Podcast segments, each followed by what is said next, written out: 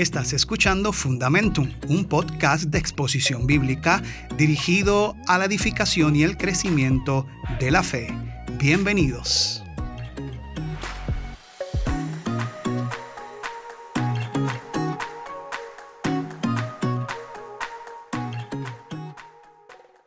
Dios te bendiga, Dios te guarde. Bienvenido a este nuevo episodio de Fundamentum. Te damos las gracias por la sintonía y por compartir este mensaje con otros. De inmediato vamos a la palabra del Señor, la cual se encuentra en Romanos 8:28 y leemos de la siguiente manera en el nombre poderoso de Jesús. Y sabemos que los que aman a Dios, todas las cosas le ayudan a bien. Esto es, a los que conforme a su propósito son llamados. Aquí tenemos una de las promesas más hermosas que podemos encontrar en la Biblia y para poder comprender esta promesa a plenitud, es necesario entender por lo menos todo el capítulo 8 de Romanos. Porque Pablo no dice esta promesa sin un contexto. Cuando él dice y expresa y sabemos que, establece que hay un conocimiento y hay una razón por la cual esta promesa se sostiene. Y por ejemplo, voy a hacer un resumen acerca de lo que él habla en el capítulo 8. Por ejemplo, de los versículos 1 al 8, Pablo demuestra que para todos los que están en Cristo Jesús ya no hay condenación.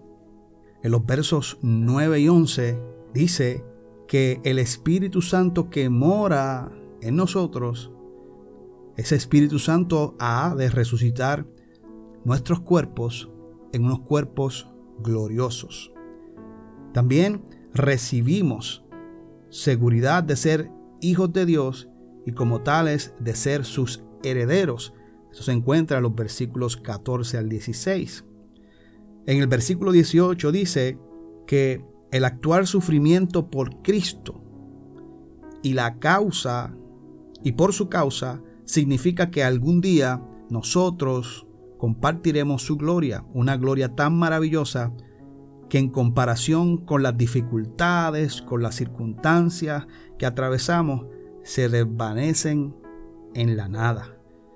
Los versos 19 y 22 dice que nosotros viviremos en un nuevo cielo, en una nueva tierra, que también la creación anhela con gemidos ese glorioso día en que habrá cielos nuevos y tierra nueva.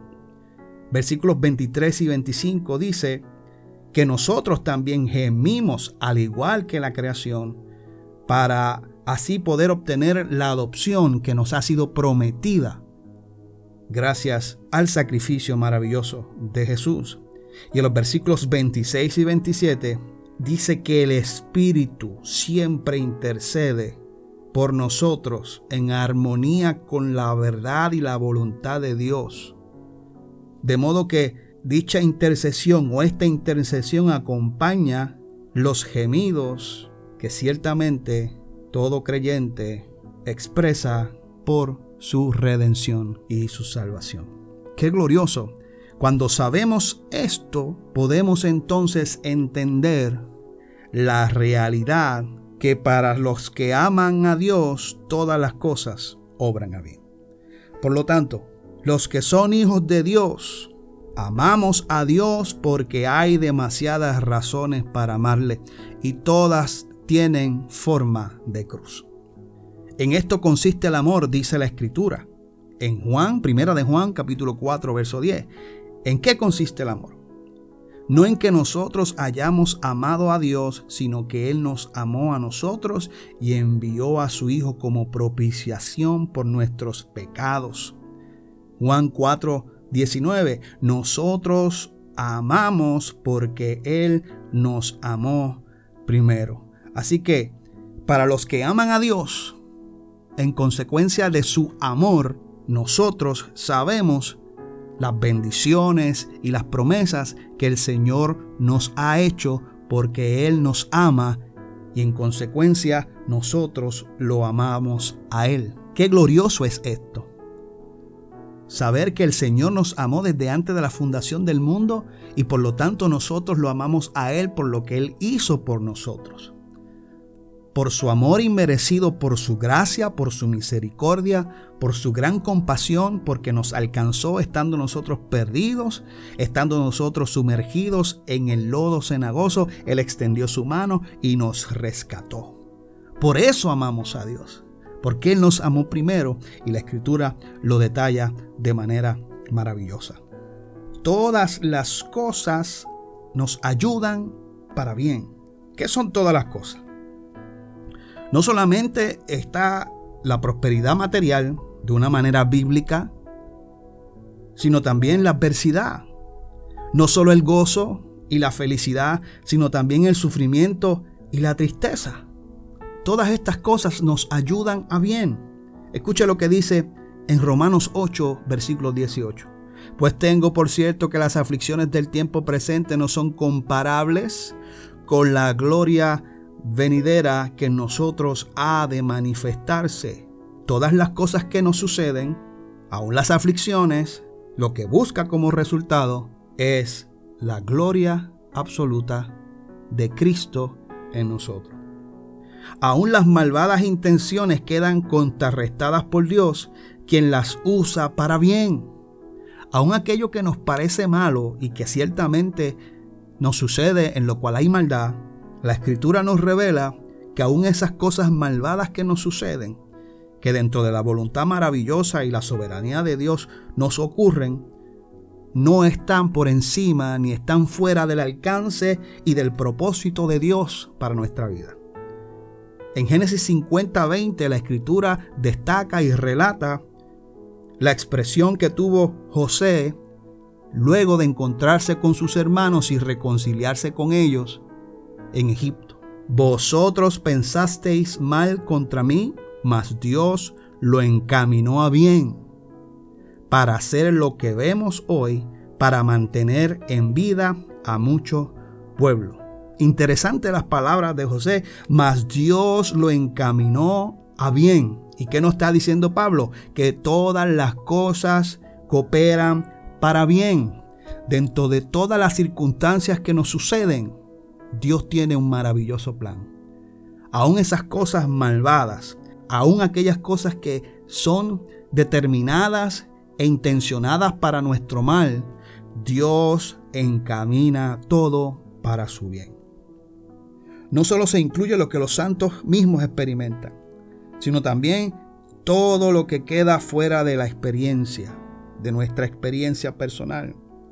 Específicamente, aún los entes que a continuación se mencionan entre los que son divinamente ordenados y guiados para que colaboren para bien para los que aman a Dios. Los ángeles también están dispuestos y puestos para cooperar para nuestro bien. ¿Dónde lo establece la escritura? Hebreos 1.14 dice, no son todos espíritus ministradores enviados para el servicio a favor de los que serán herederos de la salvación.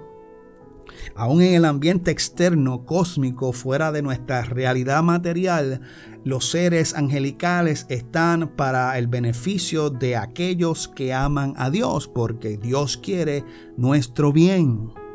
Dios quiere que su propósito sea cumplido en nosotros. Y no solamente eso, amados, sino también que aún los seres maléficos, eh, Satanás, los demonios y sus huestes, todos ellos están bajo el control de Dios. Romanos 16, 20 dice, Aleluya, el Dios de paz aplastará en breve a Satanás bajo vuestros pies.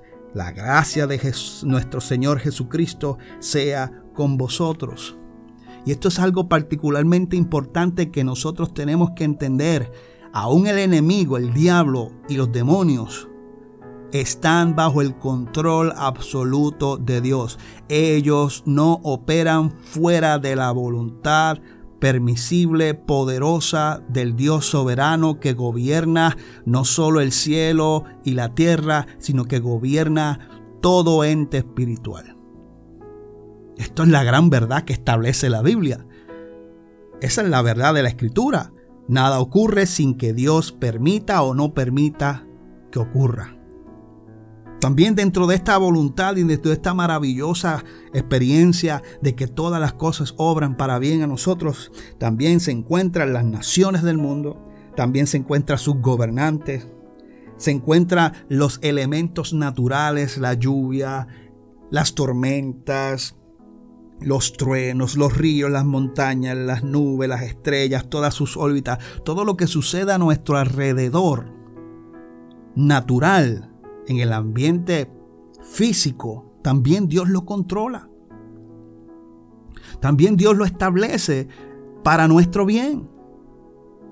¿Cómo Dios puede utilizar un terremoto, una desgracia? Aquí el detalle es que nuestra mente es tan finita que no podemos analizar las cosas desde la perspectiva eterna. Nosotros analizamos todo bajo esta, esta perspectiva limitada, humana, en la cual llegan muchos argumentos y muchos pensamientos a nuestro corazón.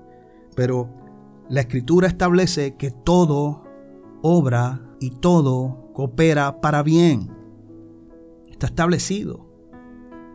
Para sus hijos está establecido que todo lo que nos sucede, bueno o malo, Dios está en el escenario. Él está involucrado para que nosotros lleguemos a cumplir su propósito y que su propósito se cumpla en nosotros.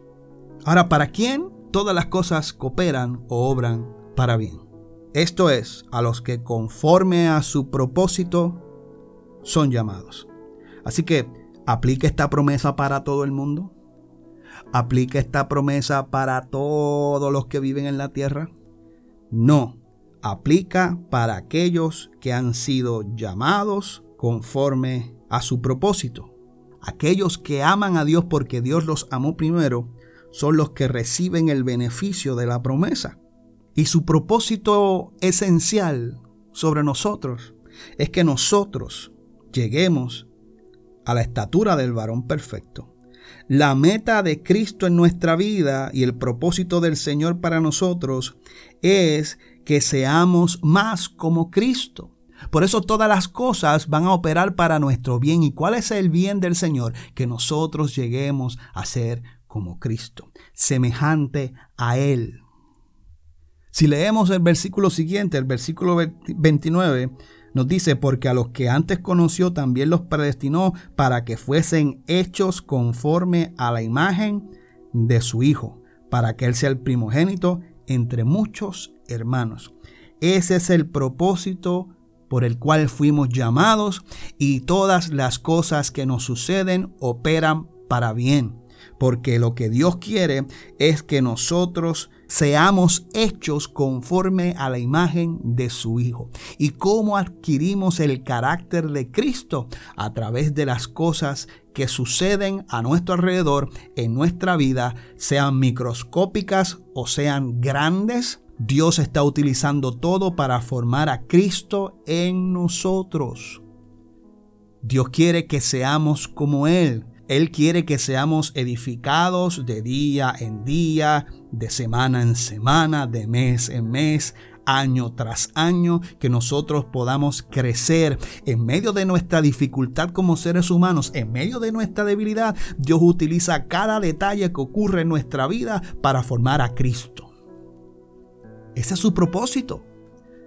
No es nosotros formular nuestro propósito y decirle al Señor, Señor, esto es lo que yo quiero, haz que todas las cosas cooperen para mi propósito. No, Dios hace que todas las cosas que nos sucedan produzcan en nosotros la imagen de Cristo lo malo y lo bueno, la enfermedad, la escasez, aún la riqueza, aquello que nos sucede eh, de continuo, quizás el mal, lo que está ocurriendo en nuestro alrededor, en nuestro país, en nuestra nación, todo Dios lo está utilizando de manera meticulosa para crear a Cristo en nosotros, para que Cristo sea formado en nosotros y su imagen se revele en nuestro carácter.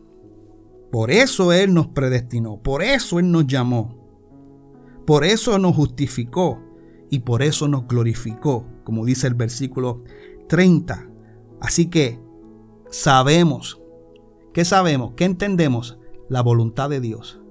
¿Qué debemos conocer? Que los que amamos al Señor, todo lo que nos sucede, todo lo que nos rodea, todo lo que nos afecta positiva o negativamente, tiene el propósito de Dios de hacernos bien. ¿Y cuál es el bien mayor del Padre sobre su pueblo? Que Cristo sea formado, que la imagen de Cristo sea formada en su pueblo.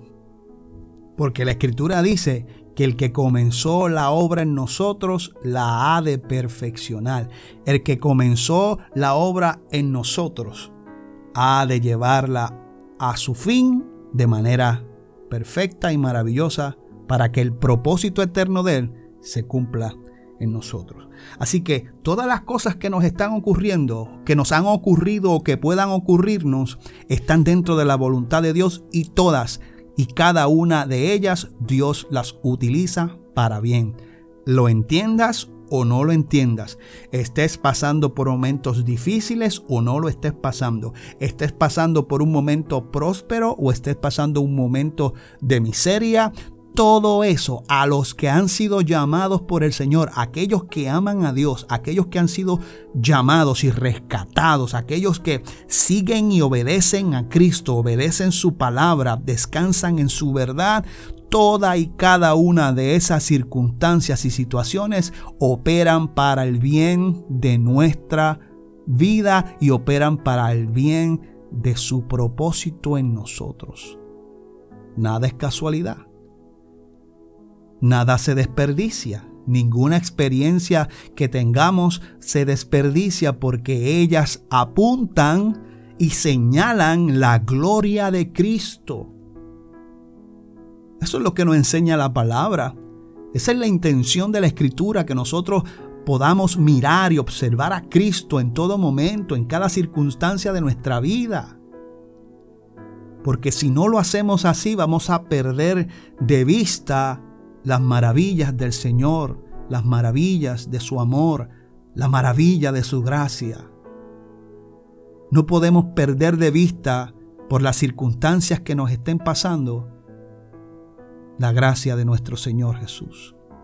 Por eso Pablo dice, y sabemos, lo sabes, lo conoces, lo entiendes, que todo lo que te sucede, todo aquello que pueda acontecerte, todo Dios lo utiliza para su bien y para nuestro bien, para que su propósito sea cumplido en nuestro llamamiento. ¿Y cuál es su propósito?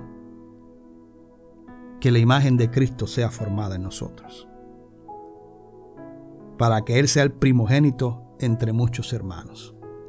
No hay otra razón de ser cristiano sino darle la gloria a Jesús y glorificar su nombre y poder llevarlo todos los días de nuestra vida en las mejores circunstancias o en las peores circunstancias. Todo obra para bien. La Biblia dice que en Él no hay mudanza alguna ni sombra de variación. Que Él es el Padre de las luces, el que da toda buena dádiva y todo don perfecto. Desciende de Él. Que lo entendamos ahora, que no lo comprendamos, que no vemos con claridad lo que el Señor está haciendo. Tranquilo. Descansa que el Señor está formando su carácter, su imagen en nosotros, porque nosotros somos la sal de la tierra, nosotros somos la luz del mundo, y somos luz y somos sal porque Cristo, su imagen, a través de su palabra, por el poder del Espíritu Santo, es formada en nosotros. Sabemos que Dios a los que lo aman todas las cosas, nada más y nada menos, cooperan para nuestro bien. Esto es a lo que conforme a su propósito son llamados. Si has sido llamado por el Señor, si el Señor te ha rescatado, si vives en la fe de Jesucristo, todo lo que te está ocurriendo, todo lo que te ocurrió, o todo lo que pueda acontecer en tu vida en un futuro inmediato, todo está bajo el control absoluto del Rey soberano de la tierra y del universo. Y créeme, y créele a la escritura, de que todo va a obrar para tu bien, para que el propósito del Dios Todopoderoso se cumpla en ti y Cristo sea formado en tu vida para siempre. Dios te bendiga, te guarde, comparte este mensaje, difúndelo en las redes para que otros sean bendecidos y puedan escuchar la palabra de Dios. Gracias y hasta una próxima ocasión.